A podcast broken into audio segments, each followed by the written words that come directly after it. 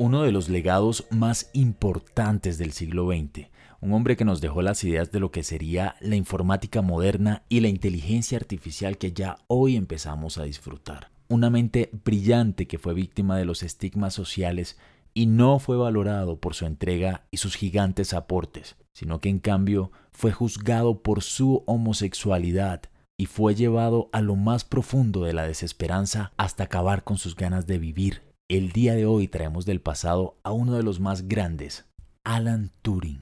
Bienvenidos al episodio 7 de Biografías Viajes en el Tiempo.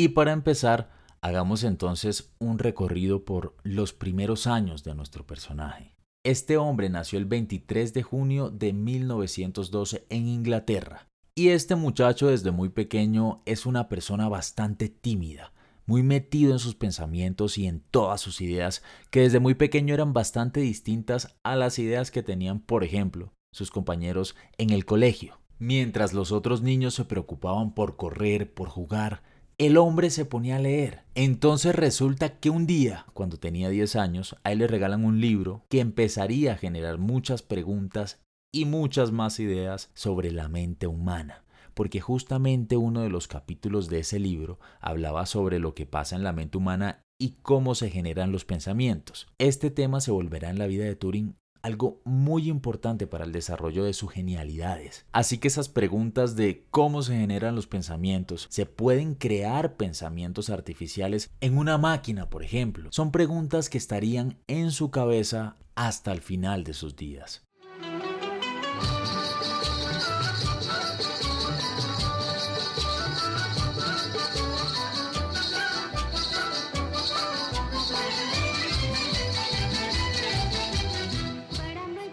La familia de Turing tuvo la oportunidad de vivir varios años en la India porque su padre, Julius Madison Turing, hacía parte del servicio civil de la India. Recordemos que para esta época la India seguía estando bajo el dominio británico y así seguiría siendo hasta bien entrado el siglo XX en el año 1942-47. El punto es que a pesar de esto, Turing recibe una formación típica de una familia inglesa.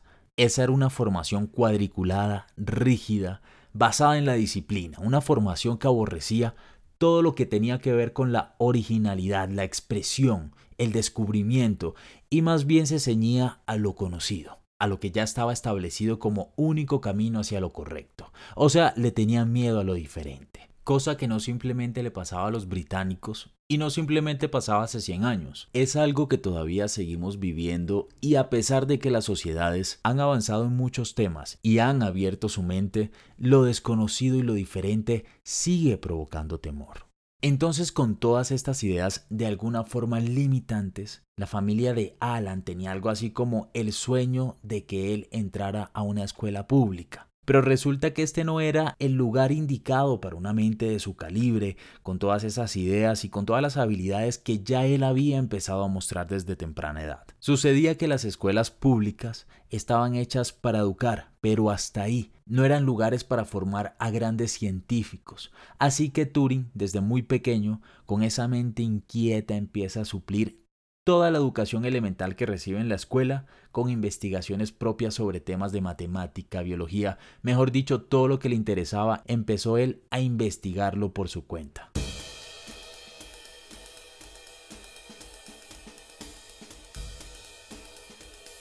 Durante esta época, con tan solo 16 años, Turing encuentra a una persona con quien puede compartir todas esas ideas, todas las inquietudes, mejor dicho, todo lo que se le venía atravesando por la cabeza. El nombre de esta persona era Christopher Markham, un chico del que Turing se enamoró por completo. Él vino siendo algo así como su primer amor. Y esto nos deja en evidencia que Turing desde temprana edad tenía clara su inclinación sexual. Y es tal vez con esta primera experiencia que Turing empieza a entenderlo, a procesarlo El problema es que el amor que Turing sentía por su amigo era un amor no correspondido. Sin embargo, sí se formó una muy bonita amistad, así que Turing tuvo que lidiar con el tema y de alguna forma conformarse con hacer un dúo dinámico que compartía el objetivo de llegar a la Universidad de Cambridge. Y efectivamente Christopher se ganó una beca para ingresar a Cambridge en el año 1929, pero desafortunadamente, un año después de eso, él falleció.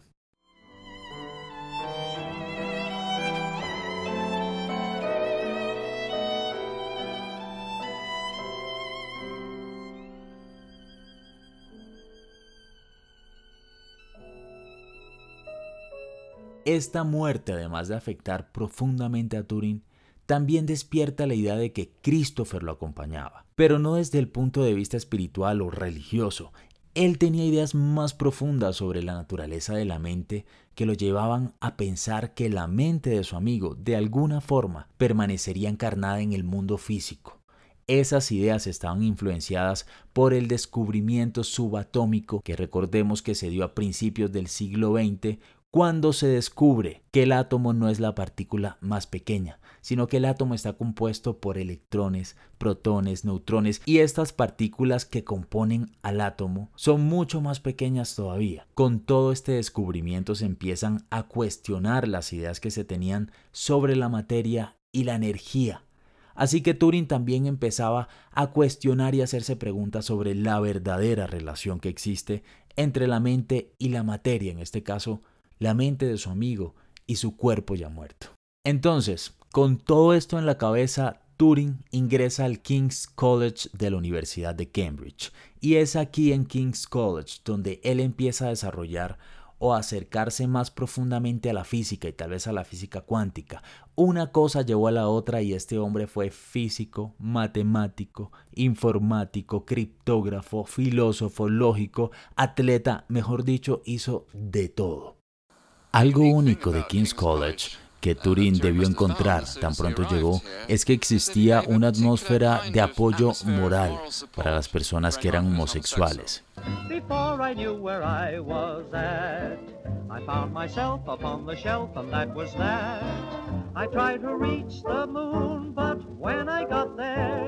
All that I could get was the air. My feet are back upon the ground. I've lost the one girl I found.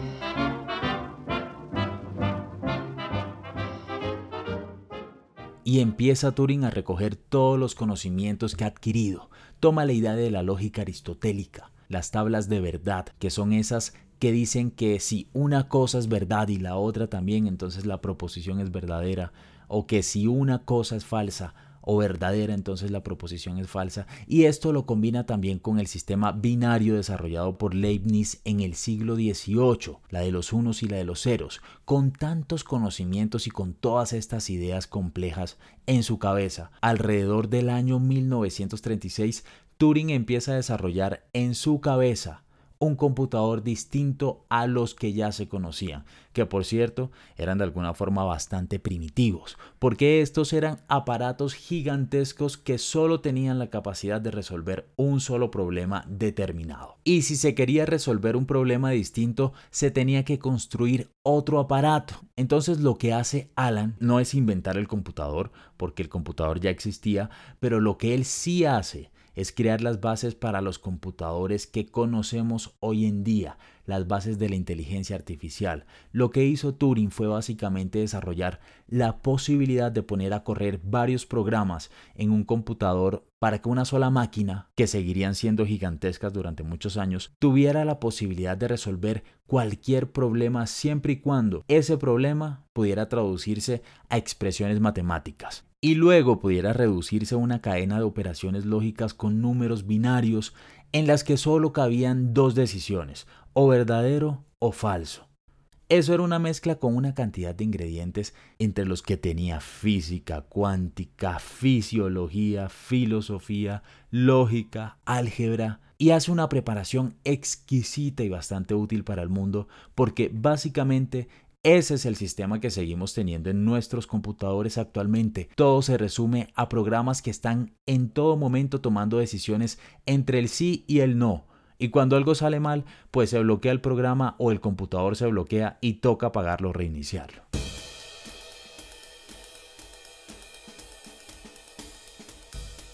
Y aquí un dato curioso. El nombre computador viene directamente del francés, que traducido al inglés es computer, y este era justamente el nombre que tenían las personas encargadas de hacer los cálculos en el siglo XIX. Luego ese nombre se le dio a las máquinas que hacían ese trabajo y que iban reemplazando a las personas. Nosotros en Colombia y en Chile usamos el extranjerismo computador y en el resto de Latinoamérica se usa la palabra computadora. En España se usa la palabra ordenador porque se usa la traducción directa desde el francés.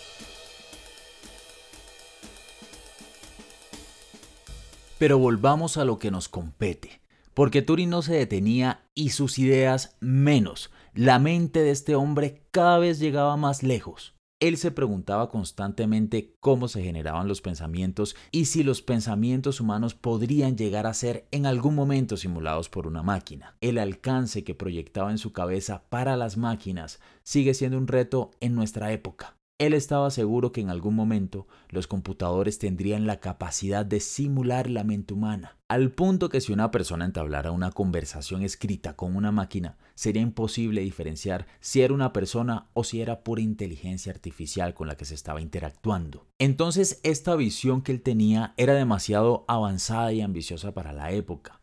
A mediados del siglo XX, sus ideas no podían ser apreciadas como algo real, y su invento estaba solo en su cabeza. Porque hasta aquí todo lo que hemos dicho sobre la máquina, el computador que podía resolver cualquier problema, estaba todavía en el imaginario. Y para que se pueda construir esa máquina que Turing ya había armado en su cabeza, tendría que pasar por la Segunda Guerra Mundial.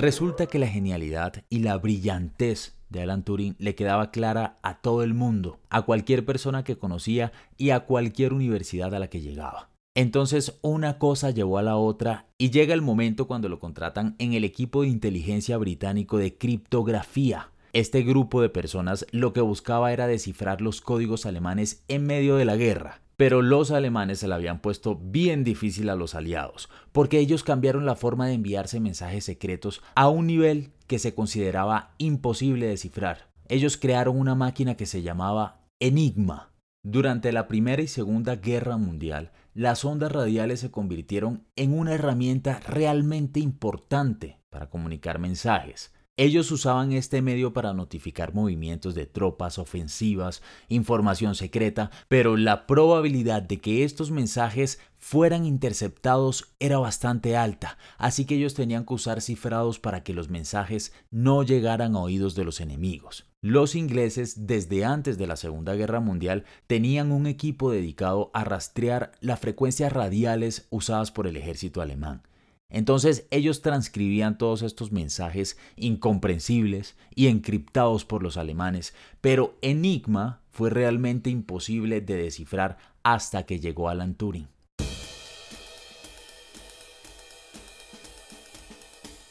Pero entendamos un poco cómo funcionaba este aparato.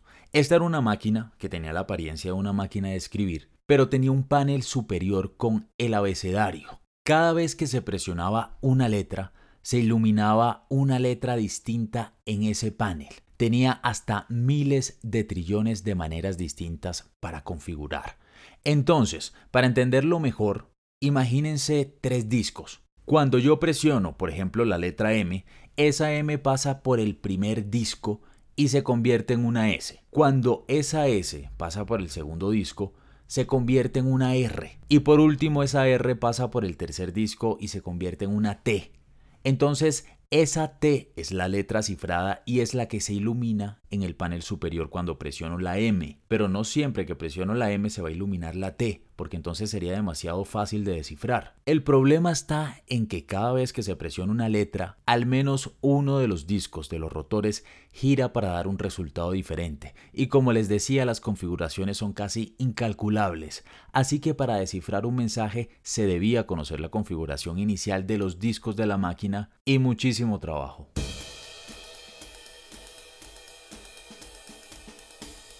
El 4 de septiembre de 1939, un día después de que Gran Bretaña ingresa a la guerra, se comunicaron con Turing para ingresar a Bletchley Park. Este era el lugar donde estaba el centro de inteligencia británico. Entonces, tan pronto Turing llega, descubre en poco tiempo el funcionamiento de la máquina Enigma con unas réplicas entregadas a Gran Bretaña por los polacos. Los polacos se las dieron antes de que Polonia fuera invadida por los alemanes el 1 de septiembre del mismo año, en el 39. Entonces empieza este hombre a marcar una clara diferencia en el equipo de trabajo, porque mientras todos trabajaban con lápiz y papel tratando de descifrar los mensajes alemanes, Turing empezaba a crear una máquina que fue financiada por los británicos, que era equivalente a 36 máquinas Enigma trabajando para descubrir los mensajes ocultos alemanes y lo logra. Este computador tendrá el nombre de Colossus, una verdadera genialidad que logró evitar hasta dos años más de guerra y millones de vidas posiblemente perdidas en la continuación de esa guerra. Pero esta máquina, además de todo, también sentó las bases de la computación moderna.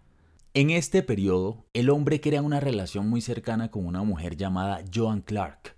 Esta era una matemática y la única mujer trabajando codo a codo con Alan, una mujer bastante inteligente también, y quizá fue eso lo que de alguna forma trajo a Turing, pero su inclinación sexual no era algo que se podía aprender o apagar. Así que al final el hombre terminó confesándole a Clark que él era homosexual. Fue una sorpresa para mí cuando él me dijo, creo que probablemente sus palabras fueron, ¿considerarías casarte conmigo? Pero a pesar de la sorpresa, realmente no vacilé en decirle que sí. Entonces él se acercó a mi silla y me besó. Nosotros no teníamos mucho contacto físico. Ahora, el día siguiente, después del almuerzo, él me dijo que él tenía esta tendencia homosexual.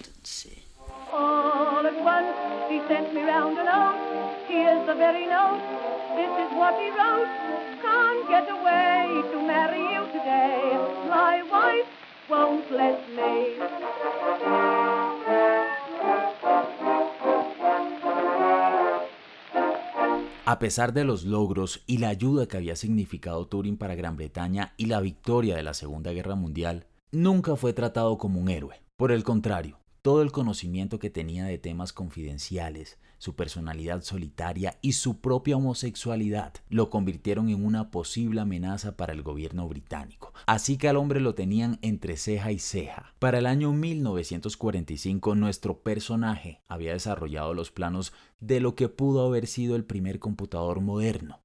Para el año 1950, o sea, cinco años después, él casi fue clasificado para participar en los primeros Juegos Olímpicos de la posguerra, porque además de todo, a este hombre le encantaba correr y era un atleta impecable.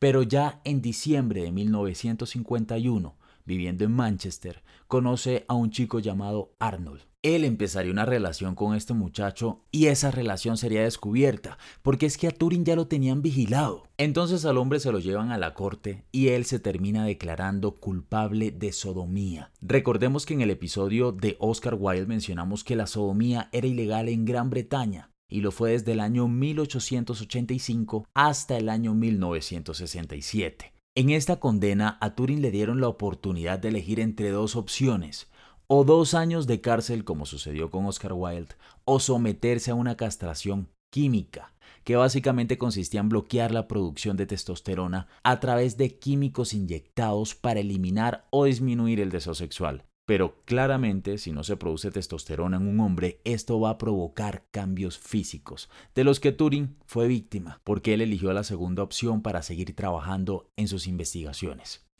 Y yo lo recordaré diciéndome entre risas el efecto que estaba teniendo en él, diciendo que le estaban creciendo senos.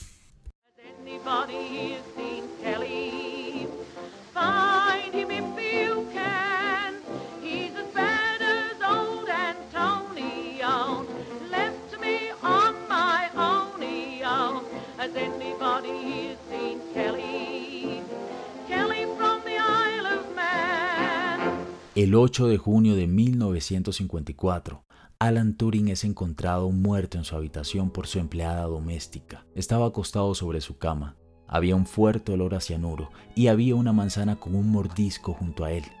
Suicidio, un accidente mientras experimentaba en el trabajo, asesinato. Hasta el día de hoy no hay pruebas contundentes que aseguren alguna de estas especulaciones, pero el veredicto dictado como causa de su muerte fue tal vez el más poético, un suicidio con cianuro inyectado en una manzana.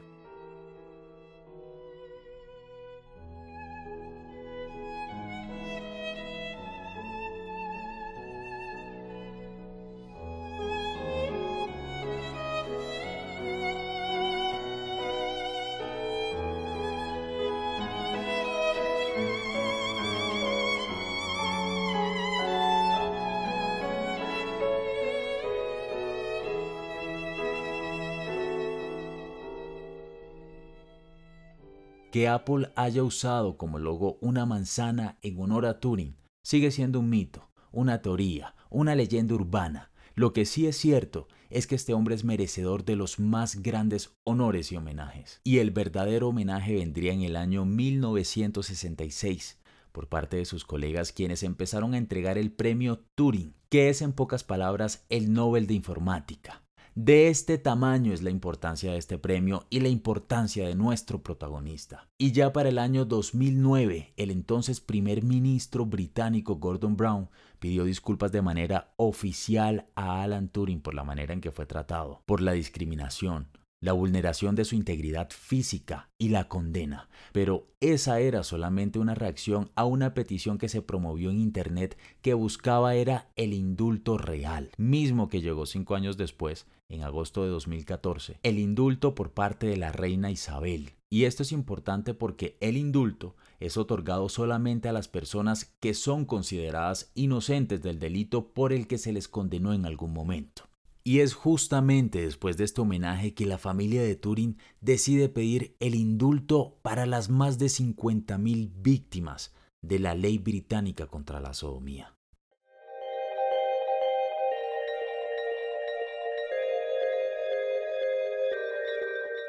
Y así sumamos un amigo más, Alan Turing, un hombre que a pesar de no ser valorado por sus conocimientos, por su legado, por su brillantez, a pesar de ser juzgado por su inclinación sexual, nunca le tuvo miedo a ser quien en realidad era. Un hombre enamorado de los hombres con una mente prodigiosa que dejó un legado innegable de los más grandes del siglo XX que hasta el día de hoy no termina de crecer. Y aquí quiero hacerles una pregunta. Después de escuchar esta historia, ¿sigues creyendo que hay algo que de verdad te pueda limitar? De esta forma nos despedimos de Alan Turing y yo me despido de ustedes. Hasta la próxima.